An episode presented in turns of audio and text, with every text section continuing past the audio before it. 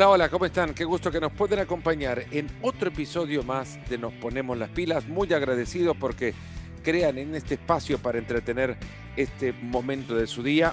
Hoy una charla con un personaje muy especial dentro del mundo del fútbol. Será dentro de pocos días técnico nuevamente y por quinta vez en su carrera de una final de Europa League, ahora llevando las riendas del Villarreal, a quien lleva esta instancia por primera vez en la historia de ese club después de haber pasado por semifinales de Champions, una muy recordada contra el Arsenal en el 2006 para tratar de lograr boleto hacia la final de París, que perdieron en aquel partido recordado por el penal errado por Juan Román Riquelme, luego un par de ocasiones más en semifinales de Copa UEFA o de Europa League, también en el camino a llegar ahora, superando al Arsenal en, el, en la instancia de semifinales, para llegar ahora a viajar a Gdansk, Polonia, para medirse con el histórico Manchester United en lo que será para Unai Emery la quinta final europea de su carrera.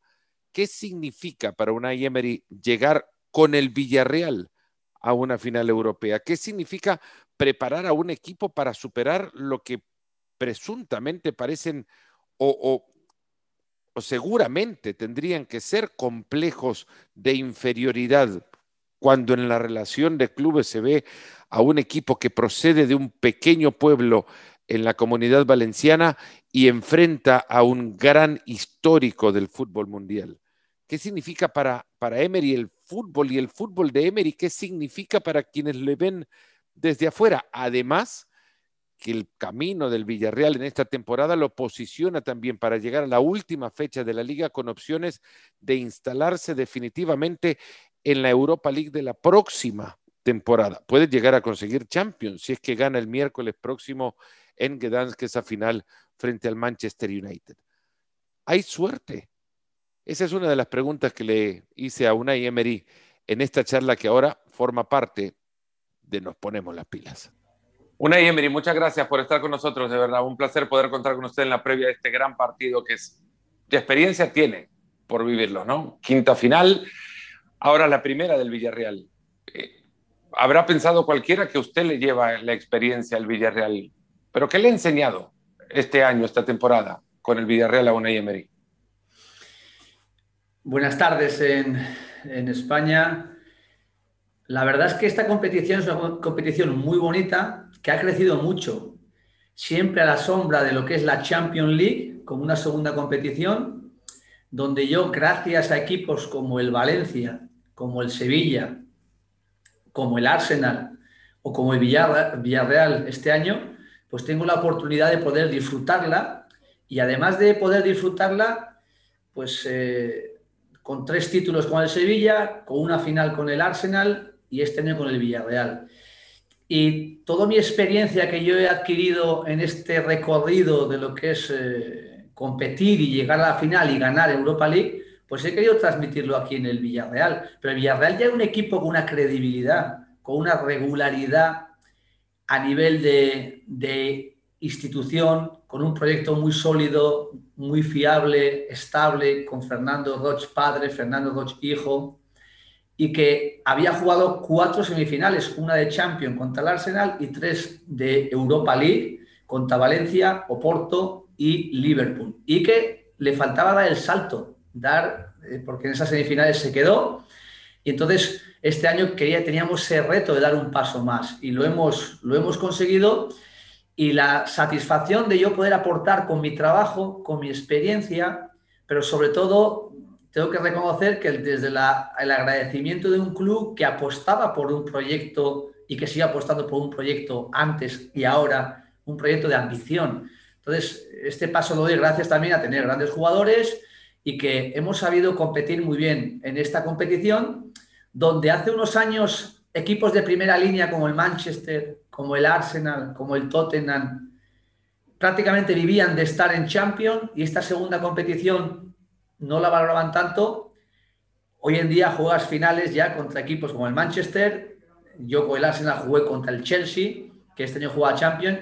Entonces, hay mucha igualdad, está muy equilibrado lo que es la capacidad de jugar en Champions, la capacidad de jugar en Europa League y sobre todo que cuando llegan las finales tenemos un Chelsea Manchester City, como podemos tener en Europa League un Manchester United, que igual año que viene puede estar en esa final de Champions, con un Villarreal. Y somos unos afortunados de poder estar y representar al fútbol español en esa final.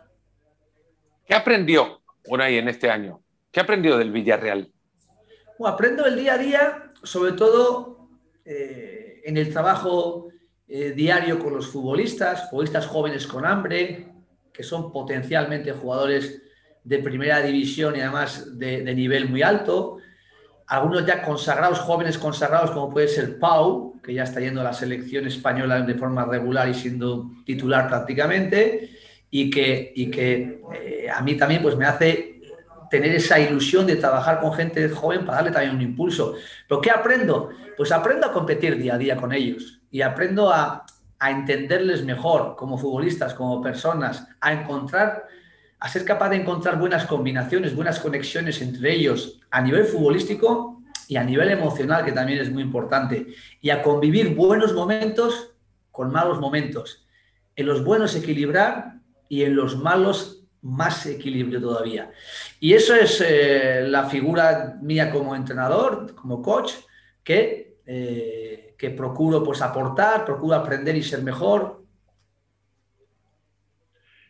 Unai, eh, se habló mucho de la previa al, partido contra el Arsenal, de la charla que usted le habría dado a los jugadores y cómo trató de, tocar esa fibra emotiva hablando sobre el presidente Fernando Roch. ¿Se puede saber qué les dijo? ¿Y qué significa Fernando Roch para esta, para esta institución? ¿Y qué significa esta final para él? Bueno, lo digo como lo siento, eh, desde el agradecimiento al Villarreal y desde la admiración que he tenido yo siempre al Villarreal, estando en el, en el Almería, estando en el Valencia, estando en el Sevilla o estando en el PSG, en el Arsenal. Un equipo de un pueblo, en la comunidad valenciana, donde se lidera un proyecto deportivo de mucha ambición, donde además se ponen los miembros para que esa ambición se pueda ejecutar. Y podemos hablar pues, de los jugadores que han estado aquí, pero nos vamos a quedar en dos referencias muy claras, eh, como podía ser Martín Palermo, como podía ser Riquelme, o como podía ser Sena, eh, Bruno, y como podemos hablar ahora mismo también de tener a Raúl Albiol, de tener a Pau. Entonces, es un proyecto de una fiabilidad ya muy establecida, de una regularidad en tener esa ambición y querer dar pasos, y eso lo lidera Fernando Roch, que lleva aquí 23, 24 años, con José Manuel Llaneza, que era su gerente, que ahora ya no ejerce, pero está también con nosotros, y su hijo, que es el que ahora eh, lleva desde, la, desde el control de la gerencia o el CEO, que podríamos llamar, del club, que es Fernando Roch Noveroles, que es el hijo. Entonces, eh, creo que el proyecto es de ellos y yo me, adhiero a ese proyecto y además eh, aportando mis conocimientos, mis experiencias, pero desde el agradecimiento de que ellos quieran seguir eh, pues también trabajando en una, en una ambición que yo eh, individualmente pues la procuro transmitir a los jugadores y al club, ¿no? de, querer seguir siendo algo reconocible. Eso nos da esta participación europea, esta final europea, pero queremos seguir rompiendo retos y que no termine aquí, que continuemos. Entonces, la figura para mí de Fernando Roch, eh, presidente, pues es, es, la figura un poco que, ha, hecho posible esto aquí, ¿no? Y a partir de ahí, pues, lógicamente podemos adquirir cierto protagonismo en cada momento los jugadores, en cada momento los entrenadores, pero el, proyecto este es de Villarreal, del pueblo, es del presidente y de, de su hijo y de, de, su fiel escudero que, que es y ha sido José Manuel Llaneza. Hay mucho simbolismo en una final de un equipo que viene de un pueblo contra el Manchester United de la historia. ¿no? ¿Cómo, rompe un entrenador los complejos que puedan generar la historia sobre un equipo que se sabe obviamente a un paso de un lugar a donde nunca se ha estado? Pero no hay ningún tipo de complejo. Ya hay un, ya hay un reconocimiento de lo que es el Villarreal. Y esos complejos se quedan en el camino. Si acaso es un reto el dar un paso más. Quiero decir, semifinales de Champions eh, con eh, Manuel Pellegrini en el 2000, no sé si es 2004, 2005, 2006, contra el Arsenal, semifinales de Champions, semifinales contra Valencia en la llamada antigua Europa League, la UEFA, semifinales contra el Oporto, de Villa Boas, semifinales contra el Liverpool de Klopp, que ahora ha sido campeón de la, de la Champions. Pero es que hace cuatro años jugó las semifinales contra el Villarreal, con un 1-0 aquí en Villarreal, un 3-0 en Liverpool, que luego yo tuve la suerte, estando en el Sevilla, de poder enfrentarme esa final al, al, Liverpool después de Villarreal y ganamos al, a ese Liverpool, que entonces se quedó sin poder participar ni Europa League ni en Champions. Y eso ya es un camino recorrido, es una credibilidad ya establecida. Entonces, nosotros no tenemos ningún complejo, lo con mucho orgullo. Este escudo que está aquí detrás, el patrocinio de la, empresa del presidente, Pamesa, nosotros los profesionales, que también, pues aquí los jugadores que están con nosotros son jugadores de un nivel ya reconocido a nivel internacional, en España o en equipos extranjeros, y a partir de ahí, pues también, bueno, pues yo quiero aportar como entrenador también mi experiencia y, mis conocimientos. Entonces, eh, hay cierta pose de madurez, cierta pose de, credibilidad que enfrentándonos en una semifinal al Arsenal o enfrentándonos a una final al Manchester United, el equipo eh, tiene respuestas de rendimiento eh, capacitadas, lógicamente, contra un gran equipo, como para, para discutirle esa, final. Y ese es nuestro objetivo. Tratando de alejarse Unai de la posición de entrenador y colocándose más como el futbolero, como el amante del juego, ¿qué evoca en, su cabeza o en su mente el nombre de Manchester United? Tengo una anécdota que la he contado en varios eh, episodios de, de, entrevistas, no ahora, sino anteriores en reunión de entrenadores en Nyon, entonces pues se reúnen los entrenadores que en cierto modo pues, están en la cúspide porque entrenan a los mejores equipos europeos o entrenadores que han tenido cierto éxito porque han, en mi caso pues yo era invitado porque ganábamos la Europa League o también invitado cuando entrenaba al Valencia. Pues en una de esas reuniones yo hice una defensa de la Europa League comprándola con la Champions en donde esa Europa League pues nos daba cierta felicidad a muchos equipos que no podíamos ganar la Champions. Al final la Champions pueden ganarla básicamente ocho, o principalmente, puede haber una, sorpresa en, años que, que, rompa esa hegemonía. Entonces, el resto, pues competimos en, Europa League y, nos hace felices con nuestros aficionados el poder disputar un título, el poder compartir momentos inolvidables a nivel profesional y el ser competitivos en esa competición. Entonces, Ferguson, entrenador del Manchester, que entonces jugaba con la regularidad la Champions League, me hizo ver, pero Unai, ¿tú querrás ganar después de haber ganado Europa League la Champions? Dije, sí, si tengo la oportunidad me gustaría ganar la Champions, pero si no puedo, pues yo la Europa League quiero fortalecerla y quiero dar mi opinión de que es una competición que en ese crecimiento, pues eh, yo me siento cómodo y agradecido. Entonces, se da la paradoja que el Manchester lleva unos años que no ha estado en Champions y que está compitiendo por Europa League y que quiere el título Europa League y quiere acceder vía Europa League ganándola a la Champions si no consigue la Premier. Y este año lo vamos a encontrar ese Manchester United de primera línea que históricamente ha participado más en Champions League, donde va a competir con nosotros por la final de Europa League. Pero es algo que ya se da con cierta eh, asiduidad y que hay equipos como el Liverpool que hay momentos que llegan a jugar la Champions y momentos que llegan a jugar la Europa League y que tienen que competir por ese título. Ahí está la grandeza de esta competición y que el hecho de que podamos competirla, disputarla de aquí desde el Villarreal, pues también nos sentimos orgullosos. En otra reunión con entrenadores, en una reunión con entrenadores guipuzcoanos, llegó a definir algo que quisiera aclarar. Eh, se habla muchas veces y desde la prensa etiquetamos a los técnicos, el juego de X, el juego de Y, este es el juego típico de Emery. Pero ahí habla sobre cómo los partidos definen su modelo, que su estilo entonces es correcto interpretar es definido por el siguiente partido? Bueno, yo, escribí un libro en su momento, que era Mentalidad Ganadora, y la mentalidad ganadora era, la escribí eh, cuando todavía no había ganado ningún título.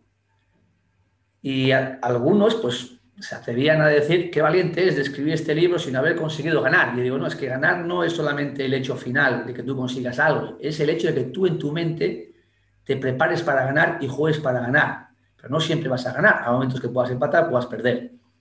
El hecho de que uno gane más veces, pues lógicamente está más cerca del éxito. Pero el hecho de que uno quiera ganar siempre ya le da una mentalidad. Y a través de eso encontré un nuevo capítulo en mi interior que pueda ser la mentalidad competitiva, que es adaptarte a lo que tú tienes, porque no siempre vas a tener eh, condiciones iguales a nivel futbolístico en un equipo. Y después de cambiar muchos equipos, pues encuentras muchos modelos, o de idiosincrasia de un equipo, o cómo está estructurado un equipo, o cómo quieren identificar sus aficionados con ese equipo a nivel de juego.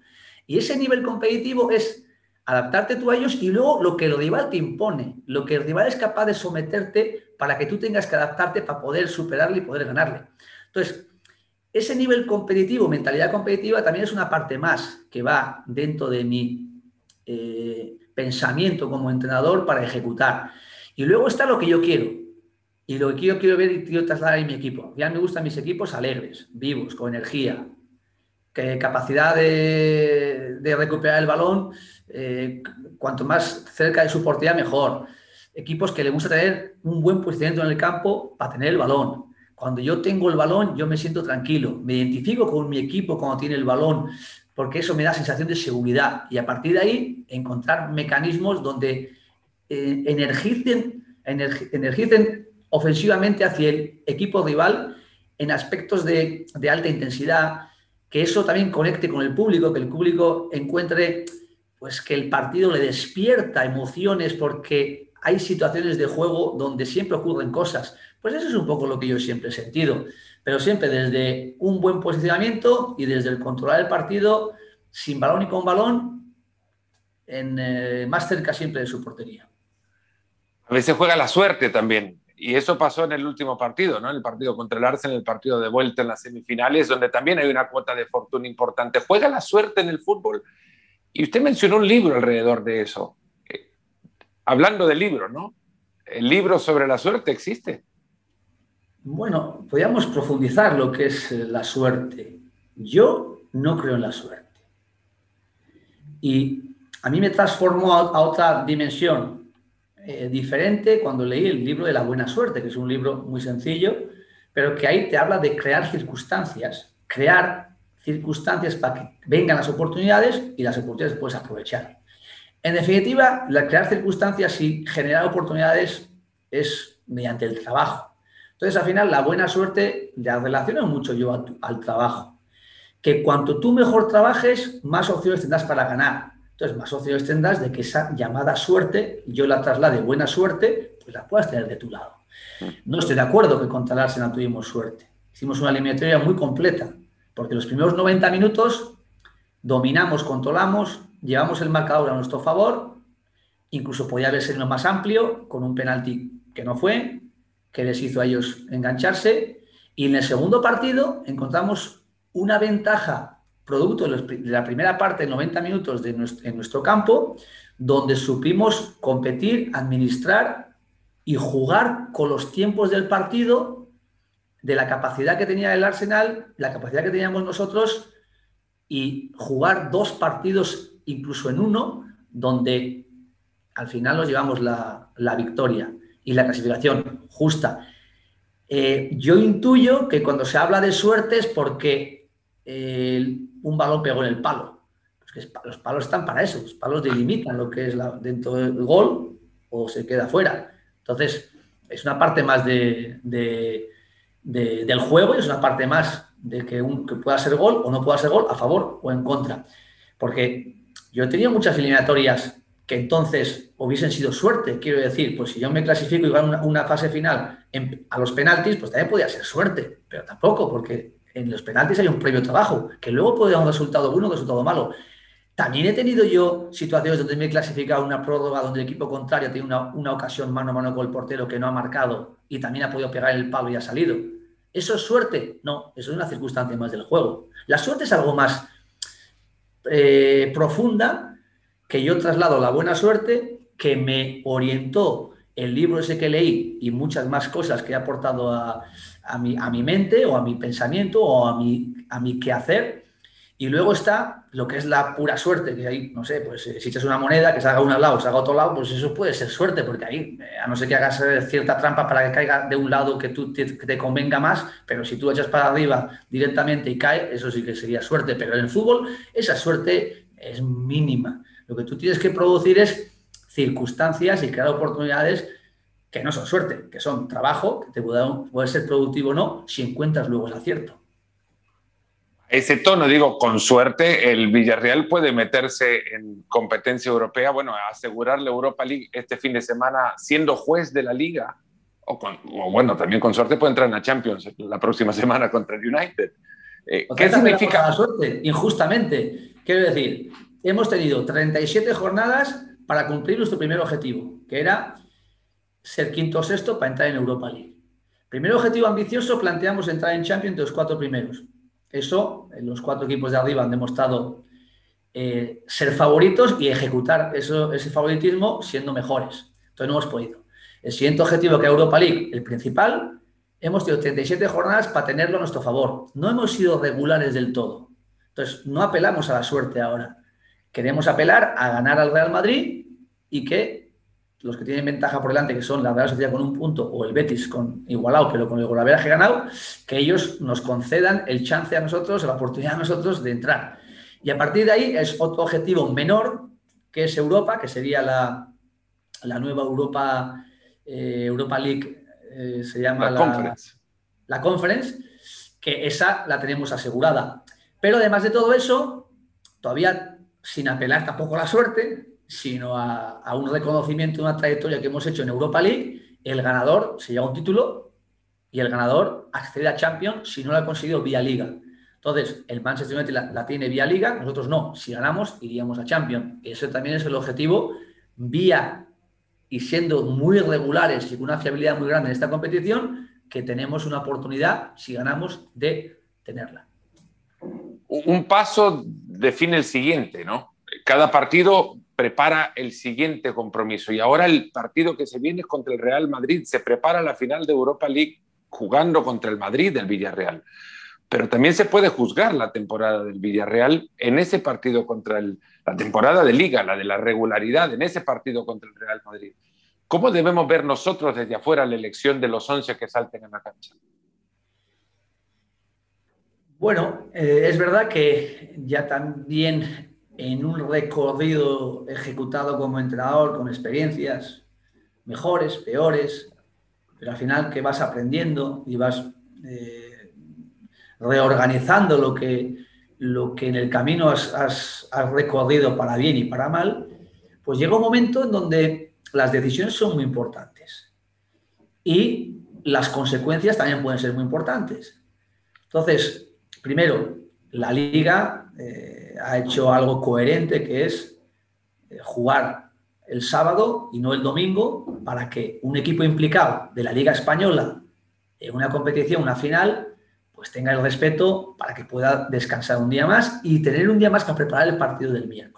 Eso creo que es importante, pero eso estaremos todos de acuerdo si fuese el Real Madrid, si fuese el Barcelona, si fuese el Atlético Madrid, si fuese el Sevilla, si fuese cualquier equipo español. Entonces, ese es el primer paso que se ha dado. A partir de ahí, nosotros el sábado jugaremos buscando el rendimiento porque tenemos el primer objetivo que es la liga. Y ese objetivo no podemos dejarlo. Ahora bien, ¿gestionaremos con ese partido lo que pueda pasar el siguiente miércoles? Lógicamente.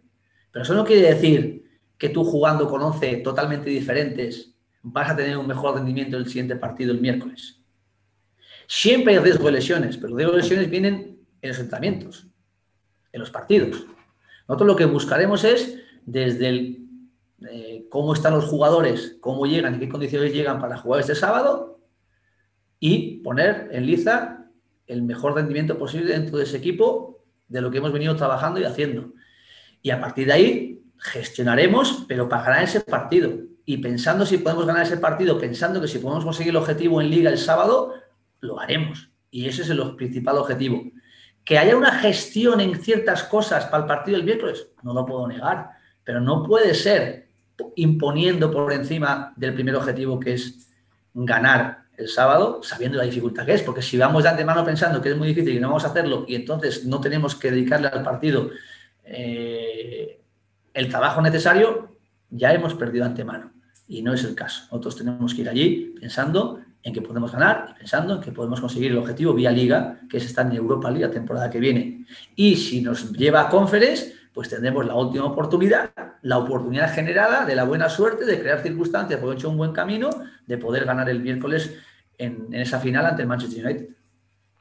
Uno ve los números del Villarreal y está top 4 en disparos al arco, en posesión de pelota, en pases de balón, en fin, muchas características ofensivas que lo pueden definir. Pero he hablado antes de cómo la regularidad y la falta de ella les ha limitado la posibilidad de estar top 4 en la clasificación. ¿Esa es la mejor evaluación que se puede hacer del Villarreal en esta temporada?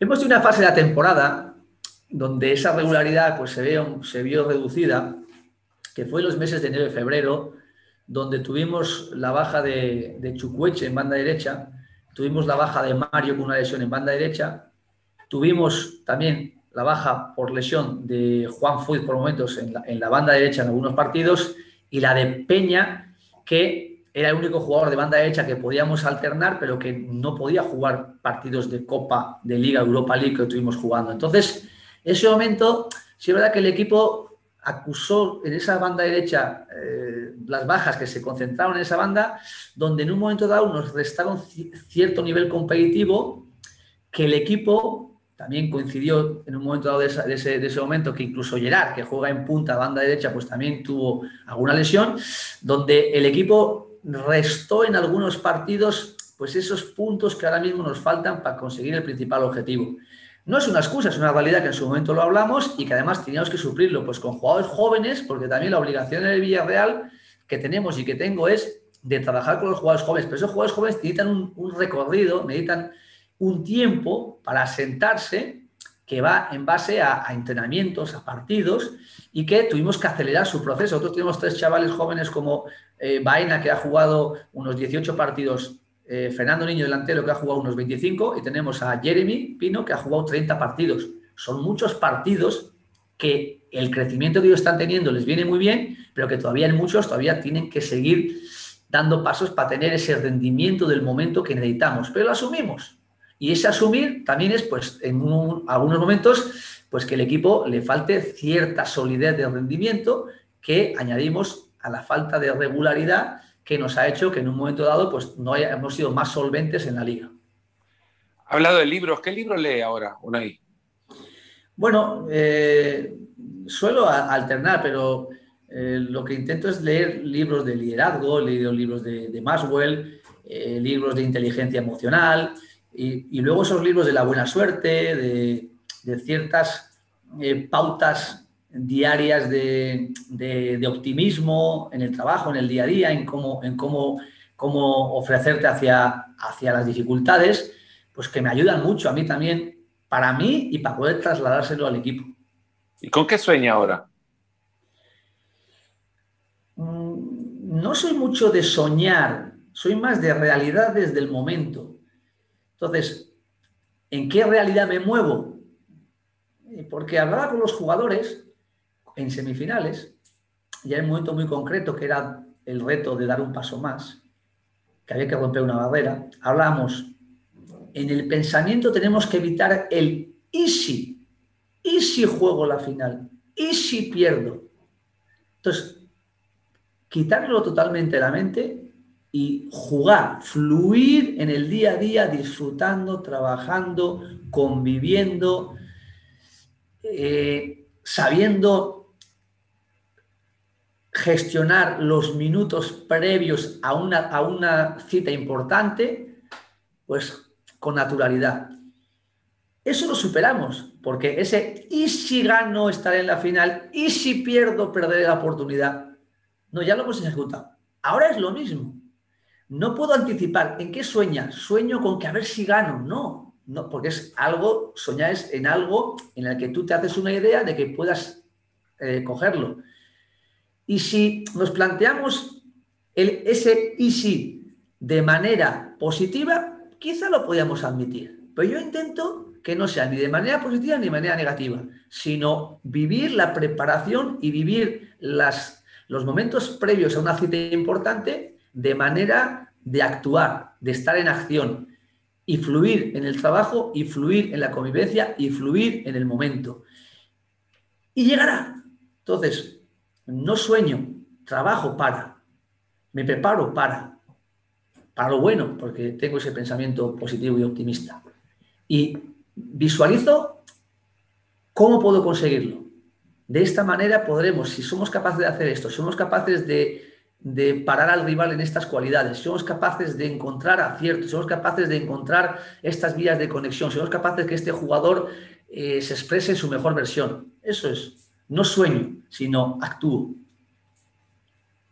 Entonces no le digo, eh, Unai, y si nos vemos después de la final, si no, nos vemos después de la final. Así es, ¿no? Nos, vemos después de la final, ganando, que es el pensamiento optimista, y perdiendo, que es el pensamiento pesimista, que yo lo, no lo cuento, sino que digo, es una realidad, puede ser cualquiera de las dos.